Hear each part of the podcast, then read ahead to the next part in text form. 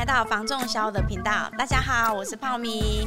依照大部分消费习惯，基本上预售屋一直都是小资族的最爱，尤其年轻人都会先选择去看新建案。买东西就是要买新，这样才有花钱的价值性啊。另外一部分更会精打细算的客户们会选择地段好的中古屋。为什么会这样说？这三种有什么差别性以及优缺点？泡米一一跟大家细说。新城屋优点一：建材新颖，倍感尊荣。随着时代的进步，新成屋的外观呐、真的是随便盖随便好看，尤其是看社区型的建案，环境氛围那叫一个好啊！白天社区两旁的小叶榄仁或是椰子树垂掉的枝叶随风摇曳，一束束的阳光从叶缝中洒落，看得十分赏心悦目。夜晚社区园艺灯的投射更是惬意浪漫，配上全新的屋况，没人使用过的全新设备，那瞬间满足的尊荣感会让人立刻想买买下来。优点二：实体赏屋现货不用等。比起预售屋，大部分的客户朋友买房都有急需的需求，例如原先房子卖掉要更换，结婚要用新婚房，开枝散叶要分家，所以选择新建案立刻买，立刻享用。但是呢，也有缺点。缺点一：坪数以及空间小，与中古屋同地段价格相较之下，使用的空间明显落差。中古屋可看见一楼客餐厅的传统格局，而现在的新城屋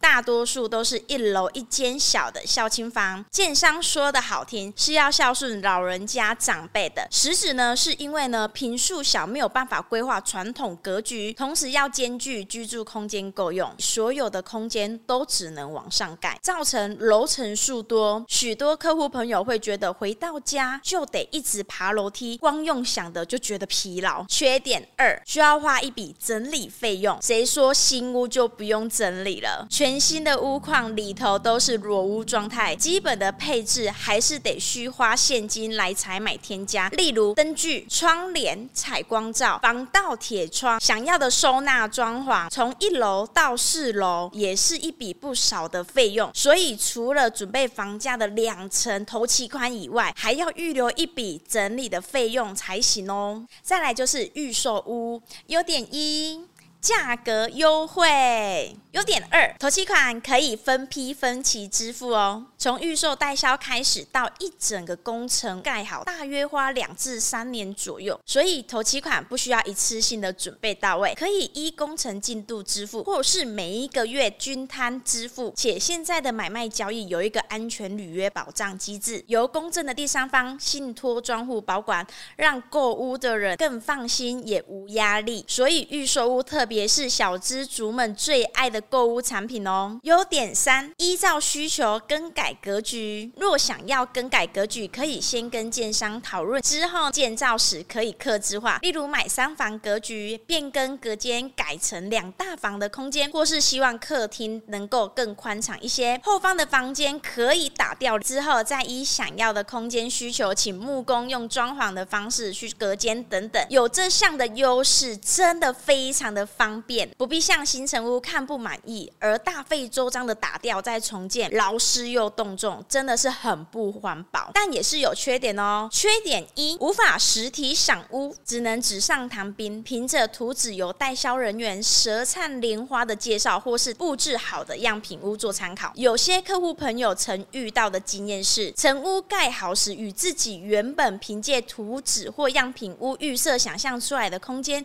有所落差，实际上的室内空间比想象的小，尤其是看样品屋，有的建商很奸诈。为了营造更好的居住氛围，样品屋的隔间采用玻璃或是压克力材质，让客户一目了然，貌似很宽敞。殊不知，实际三寸隔间墙与几毫米的玻璃墙，个别占据实际空间真的是差很多。缺点二，等待时间较长，急着要入住房子的客户朋友就不适合买预售屋了。缺缺点三，漏水风险。建商慎选，新屋就不会漏水了吗？No No No No，有时候第一批入住的客户朋友是实验白老鼠的角色。汤米身边还真的有客户朋友很幸运的遇到这种问题，原本满心欢喜期待入住的新房，验屋时发现渗漏水，建商第一时间处理的方式是要做修缮，但是客户对于这户房子已经没有了信心，建商立刻表示换一户给他们，结果还是一样漏水，这几率也没别人了。所以看见新屋，先别冲动，多停、看、听，或是交屋时要先认真细心的验屋测试，不要等到家具进去了，装潢固定好了，入住时才发现问题，那就麻烦了。最后是中古屋优点一：低总价好成家，排除上千万的总价物件，今天预算想要买三百万、五百万、七百万等等低总价物件，还真的只有中古屋可以选择耶。优点二：坪数空间大，同地段的物件来比较，在差不多相同的价格来看，中古屋比新建案的坪数空间大很多，格局在生活使用上也活用很多。像泡米一位客户朋友，家中有长辈不便爬楼梯，一楼需要有房间，在锁定地段选择物件时，也遇到了瓶颈。要选择有电梯别墅的物件呢，又超出预算太多。令人心动的漂亮新建案，空间又太小，只能看一楼孝亲房格局，觉得这样子的生活空间太过压抑了。最终选择一间中古屋，一楼客餐厅的格局还能再隔孝亲房，这样长辈平常的生活空间就大多了，也很舒服。优点三，省下荷包。买中古屋最棒的优点就是许多的硬体设备，屋主已经都先花在前头了。例如，所所有项目最贵的铁窗采光罩，拿透天来说，家家户户最重视防盗。一到四楼，光是大小窗户就有几个了。露台车库还需要采光罩、铁皮屋来防水防热。再来就是窗帘、灯具、装潢等等，前前后后花下来，少说几十万到百万。但也是有缺点哦。缺点一，要整修的费用准备。有年纪的中古屋，通常第一个面临问题就是要整理，所以必须预留一笔整修的费用。毕竟建材会随着屋龄的拉长而老旧，例如厕所防水层失效，需要翻新；水电管路需重拉，墙面壁矮有漏水等等。缺点二，费时又费力。碰上要整理的中古屋，除了花钱外，还得亲力亲为，花时间花心力在整修这件事情上面。从一开始挑选厂商或比三家不吃亏，之后选定与设计师的沟通改良，达到共识，最后公班公企的配合进度等等，有些不爱麻烦的客户朋友。